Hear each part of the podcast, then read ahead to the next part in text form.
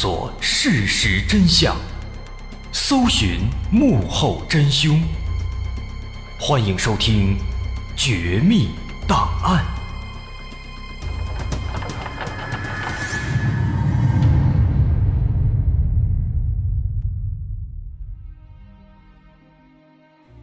还原事实，探索真相。欢迎来到今天的《绝密档案》，我是大碗。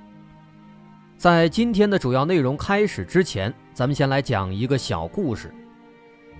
在英国威尔士西南部海域有一片危险的礁石群，它叫做斯莫尔斯礁石群。在1800年，英国人在这个地方建立了一座灯塔，为过往的船只指引方向，并且把这个灯塔取名叫做斯莫尔斯灯塔。当时在灯塔里面驻派了两名看护灯塔的工作人员，啊，叫做守塔人，一个叫托马斯·霍维尔，一个叫托马斯·格里菲斯，啊，这俩人还非常巧，同名。他俩呢都是英国人，从1801年的一月份开始，他们就正式入驻看守灯塔。不过呢，虽然之前已经做了足够多的功课了，但是来到岛上之后啊。他们仍然被恶劣的天气条件打了一个措手不及。刚刚上岛没几天，就迎来了无休止的狂风暴雨。这样的天气持续了一个多月，而且在这期间还发生了一件悲剧。其中，这个格里菲斯，他在一天晚上冒着暴风雨出门，结果一不小心把自己摔死了，啊，脑袋正好撞在石头上，当场死亡。这一下可把霍威尔急坏了。这个小岛上就他们俩人，这突然死了一个，害不害怕的先放一边，那另一个人肯定就会成为嫌疑对象啊！而且这霍威尔和格里菲斯俩人性格不合，经常的哎发生一些大大小小的摩擦，甚至有一次俩人打起来了，还正好被登岛送补给的同事们给看到。那现在这格里菲斯莫名其妙的死了，那人们肯定会怀疑是霍威尔干的。那为了证明自己的清白，霍威尔就打算好好的处理一下格里菲斯的尸体。他找了一个木头箱子，做了一个临时的棺材，把格里菲斯的尸体稳稳当当的好好的放进去，还给他放了一束花。然后呢，他把棺材搬起来，斜着靠在了屋子外面的一块大石头上。并且还用绳子绑起来固定了一下。他打算用这样的方式把这尸体呢，哎，先保存着，等暴风雨结束之后，再向登岛的补给船上的同事们，哎，说明一下情况，让大家处理一下。不过呢，这个霍维尔他显然是高估了自己的手艺。没过几天，他制作的这个简易的棺材就被雨水和海浪给拍打的稀巴烂。棺材碎了，这大风一刮，绑棺材的那绳子一收紧，就把里面的格里菲斯的尸体给绑在石头上了。这本来呢也没什么，但要命的是啊，一直在刮大风。这大风一刮，那尸体绑着木板子，随着风啊来回的飘动，这就非常诡异了。正好那几天，这风浪呢稍微有所减小。有一艘海上巡逻船在这经过，本来呢，这个巡逻船啊，就是要看看这岛上有没有情况啊，需不需要帮助。结果他们经过的时候，远远的看到岛上有一个模糊的人影在屋子外面的石头旁边啊，向巡逻船招手。那巡逻船一看，哟呵，这岛上这人还打招呼呢，看来是没事儿。于是呢，他们认为岛上一切正常。然后就走了，没上来。但实际上呢，那根本就不是在招手，那是尸体在随风摆动呢。要说这霍维尔他也是，非要把尸体放在这儿，你要是换个地方，没准巡逻队就上来了，也就不会发生后面的事儿了。那为什么这么说呢？因为这个尸体啊，它正好是放在他这个屋子前面嘛，这屋子呢又正好是他睡觉的房子。每到晚上，大风一吹，那场景相当刺激。这格里菲斯的尸体随着大风左摇右晃，还时不时的撞到门上。这给霍威尔吓得浑身发抖。他总感觉呀，是自己平时跟他闹矛盾，搞得格里菲斯呢是阴魂不散，要来报复他。而更要命的是呢，这霍威尔他胆子也小，经过晚上这么一出，他也不敢去移动那格里菲斯的尸体了。这不完蛋了吗？心里又害怕，但是呢又不敢去动，越害怕越不敢动，越不敢动越害怕。所以渐渐的，这霍威尔被吓得。就有点精神失常了。那这种恐惧呢，只是一方面；另一方面，在失去同伴之后，想象一下啊，在茫茫大海中的一座孤岛上，只有霍威尔一个活人，天天还看着一个死人，那死人还天天吓他。恐怖、孤独、寂寞就会逐渐的蚕食人的理智。就这样。在持续了三个月的恶劣的天气结束之后，当救援补给船来到岛上的时候，发现霍威尔已经彻底精神失常了。人们通过霍威尔留下的日志，得知了这几个月中到底发生了什么。再之后，两百多年以后，二零一九年，这件事儿呢被改编成了电影，名字就叫做《灯塔》。这片子非常好看，感兴趣可以去搜一搜看一看。说当时在那个事儿发生以后呢，英国政府就出台了一些相关的新的规定，说所有灯塔必须要配备至少三名守塔人员，这为的就是防止这类悲剧再次发生。这个举措呢，也的确非常有效果，在接下来的将近一百年内，没有再发生过类似的事情，直到一九零零年。在英国的另一个方向的另一座小岛上，才又发生了一起更加诡异，甚至还有那么一点离奇的类似的事件。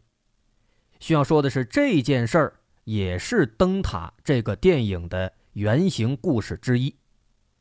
那到底发生了什么？咱们接下来详细说一说。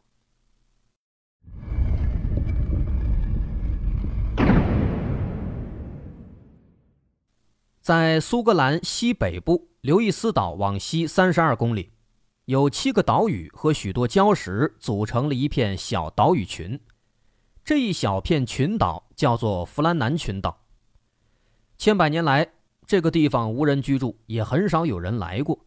一直到十九世纪九十年代，苏格兰的北方灯塔委员会决定在弗兰南群岛上建立一座灯塔。但是由于天气比较恶劣，这建造的过程呢，可以说是困难重重。他们花了四年多的时间，断断续续的施工，总算是建好了，并且在一八九九年十二月七号正式开始使用。那当时还没有无线电通信，因此灯塔的作用就非常重要。看到灯塔，船只就能确定方向，因此必须要找几个看守灯塔的人。他们的工作呢，就是确保灯塔在每天晚上都会亮着。很快，灯塔委员会找来了四名守塔的工作人员，他们分别是四十三岁的队长詹姆斯·杜卡特、四十岁的唐纳德·麦克阿瑟、三十八岁的约瑟夫·摩尔以及二十八岁的托马斯·马歇尔。这四个人中，经验最丰富的是四十三岁的队长詹姆斯，他有着二十几年的守塔经验。可以说是老守塔人了。不过这四个人呢，他们不会同时全都出现在灯塔里，啊，按照规定需要有休假呀，有一个人会轮流的休息，每过六周就会轮换一次，休假两周。那么也就是说呢，始终都会有三个人待在灯塔里。那么就这样，他们开始了枯燥的守塔生活。最开始，灯塔里一切正常，在队长詹姆斯的带领下，几名守塔人员各司其职，保证灯塔在夜晚准时亮起。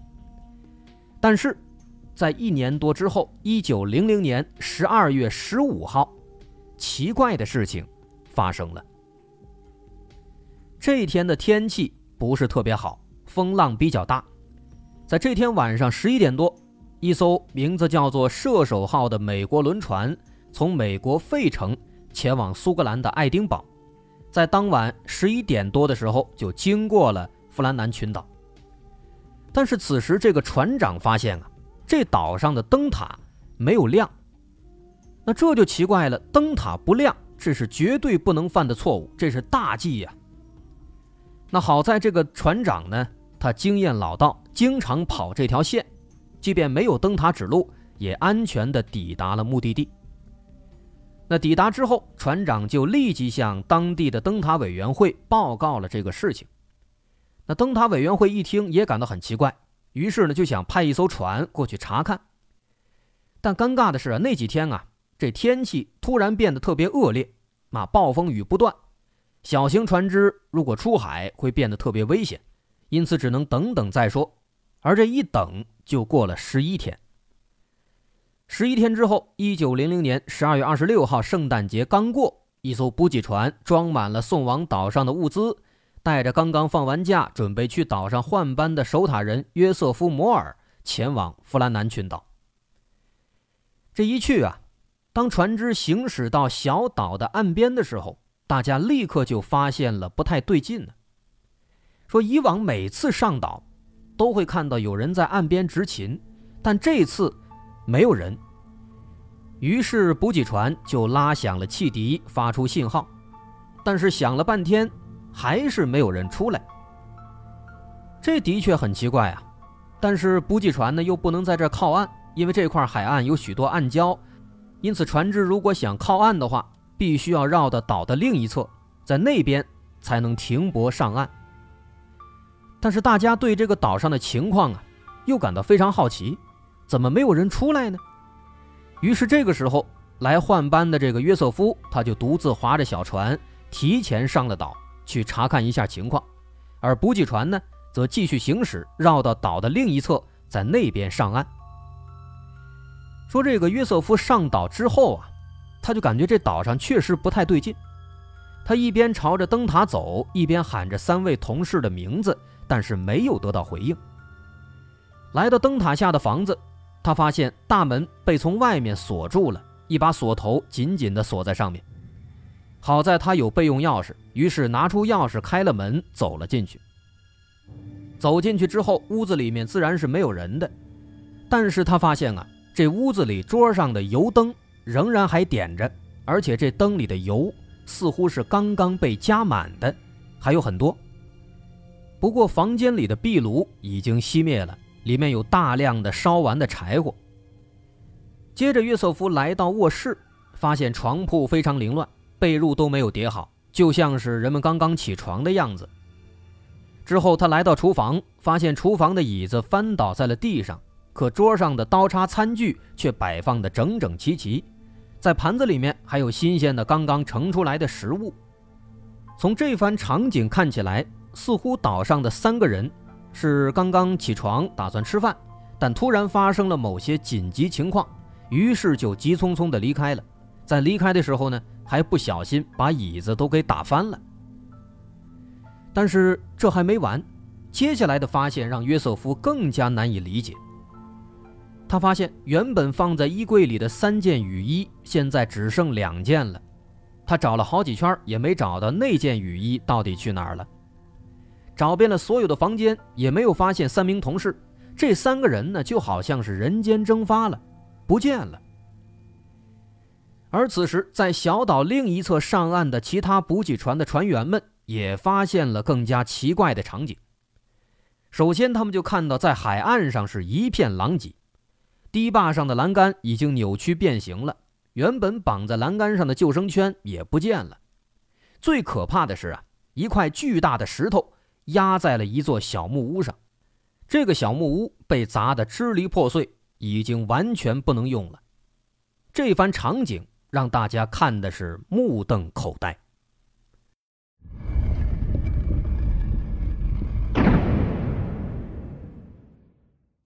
于是船员们赶紧下船，来到船上。他们几乎找遍了整个小岛的所有地方，但是依然没有发现三名守塔人的踪迹。最终，他们决定，约瑟夫和三名水手留下来继续寻找，其他人则返回苏格兰向灯塔委员会报告。而在这期间，他们也有了新的发现。说这个守塔的工作虽然不复杂，但是不能出任何差错，因此守塔人要把每天的工作情况全都记录下来，所以他们会有一个专门的工作日志。他们翻箱倒柜，最终寻找到了这本日志，在卧室里的一个枕头的下面。而这本日志中记录的内容，却让这件事情变得更加扑朔迷离了。这本日志是由二十八岁的托马斯记录的，日志的内容也很完整，从来没有间断过。从一八九九年十二月七号灯塔正式启用，到事发当天一九零零年十二月十五号的早上九点，非常完整。这本日志前面都很正常。问题是从十二月十二号出现的。这一天，托马斯在日志本里写道：“这几天的风雨非常大，是我过去这二十多年来从没有见过的，没有一艘船只经过。而且今天队长詹姆斯显得很焦躁，他坐立不安。他本来是一个很安静的人的，不只是他，麦克阿瑟也躲在卧室里偷偷哭泣。这位当过兵的苏格兰硬汉。”他为什么会哭呢？这是十二月十二号。十二月十三号，日志里是这么写的：暴风雨还是没有停，由北风转向了西风。我们三个人一直在祈祷。队长詹姆斯显得稍微平静一些了。这之后，十四号的内容和这天差不多，也是说这暴风雨特别大。最后，十二月十五号的内容有了变化，是这么写的：下午一点钟。暴风雨终于结束了，海面上一片平静，真是感谢上帝。那这句话就是他留下的最后一篇日志了，也就是在这天晚上，灯塔没有亮起。那么这几天的记录，透露着很多不寻常的地方。首先，被大家认为最可疑的就是天气。大家都清楚的记得，在那艘船“射手号”。抵达爱丁堡，通知了灯塔不亮的情况之后，当时灯塔委员会原本打算马上过来查看，但是呢，因为天气恶劣，一直等了十一天。那么也就是说，暴风雨是从十五号才开始的，从十五号持续到了二十六号，一共十一天。但是在日志里却说，暴风雨是从十二号持续到了十五号，在时间上这存在着明显的差异。那这一点呢？这个天气原因也是在网上很多很多的这个故事的版本当中啊，大伙儿分析的最多，也是认为最可疑的一点。但是说实在的，其实天气问题它是很难说清的。为什么？如果我们有地图可以看一下，弗拉南群岛它距离爱丁堡的距离其实是相当远的。我们直白点说，弗拉南群岛它位于苏格兰的。西边可以说是最西侧，而爱丁堡在哪儿呢？爱丁堡在苏格兰的东海岸。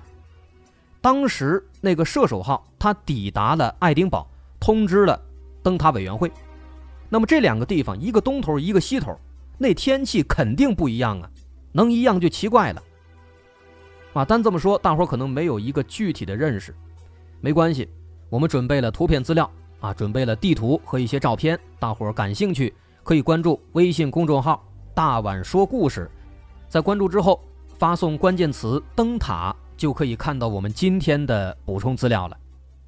所以说天气这个问题呢，其实不能说明任何问题，除非当时在附近航行的那艘射手号轮船，它能提供那几天海上的天气情况，看看是否符合，不然这个天气问题是不能认定为是一种可疑之处的。我们在刚刚的。讲述当中，大伙儿应该也能注意到，当时射手号轮船经过的时候，天气其实的确是比较糟糕的。那么这一点其实可以在一定程度上认为，这本日志里记录的天气情况有可能是正确的。这是第一个问题。然后咱们说第二个问题，第二个问题在十五号这个日志就结束了。那么是不是意味着十五号以后？岛上的三个人就失踪了。这个问题呢，其实也很难说。约瑟夫当时在进门的时候，他发现了一个细节，说那个油灯里面的灯油是满的，这说明近期刚刚有人加过，因为那个灯还点着呢。那既然有人加油，那就不可能是在十五号全都失踪了，一定是在十五号之后发生了什么事情，导致他们无法再写日志，或者不想再写日志了，所以日志停在了十五号。这是第二个问题，然后第三个问题，面对暴风雨，为什么这三个人会不停的祈祷呢？这其实不太正常的。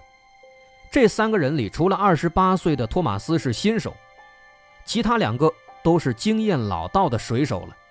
队长詹姆斯做守塔人做了二十几年，什么样的大风大浪没见过？但当时他竟然说是很焦躁，还祈祷。另外呢，那个麦克阿瑟，他呢曾经是海军队员，啊，钢铁硬汉，他竟然哭了，这合理吗？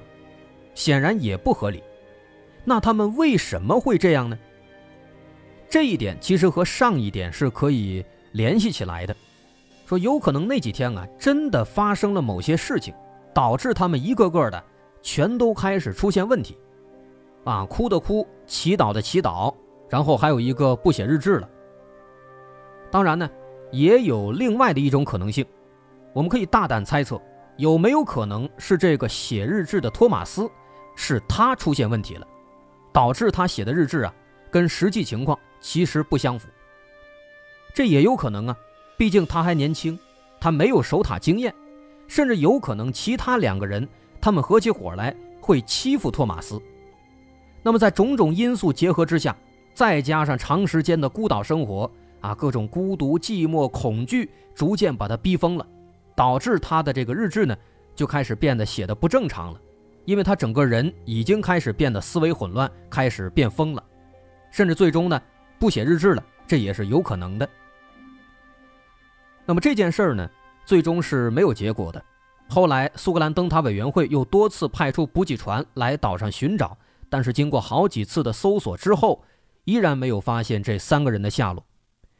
一直到今天，这件事儿呢变成了一个活跃在各个网站上的未解之谜。成了大家茶余饭后的谈资了。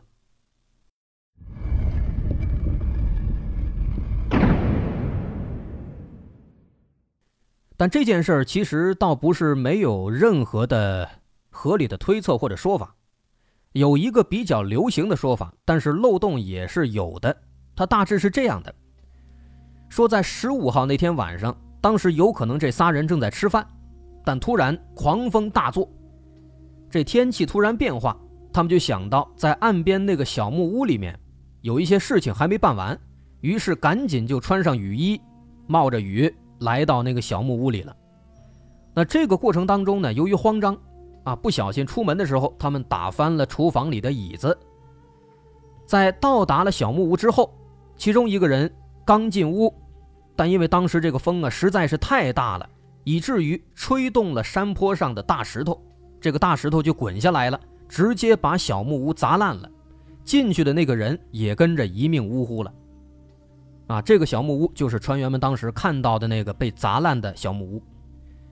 那剩下两个人就赶紧实施营救，但在这个过程中呢，有一个人被大风吹进了海里，而在这个大风大浪的阻挠之下，他游不回来。于是这个时候，另一个人就把救生圈扔给他，想把他拉上来。结果一不小心把自己也给拉到海里去了，那最终这俩人在海水里面没有能返回岸上，最终溺水身亡。那这个说法听起来好像还没什么大问题，但其实一些细节不好解释，比如为什么衣柜里面还有两件雨衣？那如果他们都出门了，那应该都穿着雨衣才对，应该不会剩下雨衣的。另外呢，约瑟夫上岛之后，发现房子里那个灯油是满的，这一点其实最难解释。如果他们仨都遇难了，这灯油是谁家的呢？那灯为什么还会亮着呢？另外，那个被砸烂的小木屋，其实就算约瑟夫当时他们没有去查看这个小木屋的情况，那之后来搜救的补给船肯定也会去查看。那如果下面有尸体，那肯定我们早就知道了。所以说这个说法呢，听起来还不错，但也仅仅只能作为一种不是特别靠谱的一种推测。其实个人认为啊，这件事的真相，它最有可能跟开头咱们讲的故事里面那个霍维尔差不多。为什么呢？这种与世隔绝的孤独寂寞的环境是很容易把人逼疯的，这是毋庸置疑的。我们可能经常会看到一些什么荒岛求生的纪录片，啊，都是说一个人在荒岛上，哎，挑战独自生活几个月几个月，那中间记录着呢，他可能会感觉哎自己精神逐渐的有点问题了，啊，开始求救。我们经常会看到这样的情节，那人一疯，那岛上出现什么样的情况都是有可能的。更何况，就像刚刚咱们猜的，在这种地方，没有法律，没有规则，王法鞭长莫及。一旦在这种情况下有人动了歪念头，就很容易出事儿啊。也许那个最小的二十八岁的托马斯，他真的就成为了被人欺负的对象了。导致他精神出了问题，甚至有可能因此丧生了。而其他两个加害者为了逃避制裁，发现补给船要登岛之后，马上逃出房子，锁上房门，藏了起来。那这可以解释为什么衣柜里少了一件雨衣，也可以解释灯油为什么是满的。但是说到底，这毕竟呢，也是一种无凭无据的猜测。毕竟这故事真相到底是什么，现在已经不可能知道了。而且这故事这么多年来一直在流传，在人们的口耳相传的过程中，肯定会添油加醋，往里加很多情节，把这故事呢改编的就好像是一个灵异事件了。比如在有些版本当中啊，他有这样的描写，说当时约瑟夫进了房子之后呢，他发现这个房子里面的一些挂钟啊，一些那个石英钟。全都停止不动了啊！四五个全都停了，都不动了。那这个情节其实极有可能就是一个人为编造、人为添加的。为什么呢？首先，各种所谓的什么未解之谜呀，动不动的就跟这个时间停止、跟时间穿越扯上关系，这看起来就非常假，而且呢也不合理。其次，在一九零零年，在那个时候，钟表那种石英钟还没有诞生，那普通的闹钟。有，但是也没有特别普及。那个时候，一般人们就用个怀表，不可能说在房间里摆上那么多的钟表，那太奢侈了。况且这仨人手头肯定不富裕，要富裕的话，谁干这活呀？所以说，说这个表停了，这样的情节是不可能出现的。所以说，很明显啊，尤其是这样有头没尾的故事，很容易在流传过程当中。被人为的添油加醋，导致我们哎很难去辨别这到底是一个真实样貌，是一个什么样的一个故事。那无论如何呢，直到今天，弗兰南群岛上的灯塔依然存在，依然在为无数的船只指明方向。只不过呢，它已经不再需要有守塔人专门看守了，早已经变成了一个全自动的装置。人们要做的只是定期上岛维修一下。所以说，这样的事情不会再次发生了。至于当年消失的三名守塔人员，他们的故事得以流传，并和开头提到的霍维尔的故事一并改编成了那个电影《灯塔》，是个好片子。大伙儿有机会可以搜索一下，自己看一看。好，我是大碗，本期有相关的图片补充资料，大伙儿可以关注微信公众号“大碗说故事”，回复关键词“灯塔”来进行查看。好，咱们下回再见。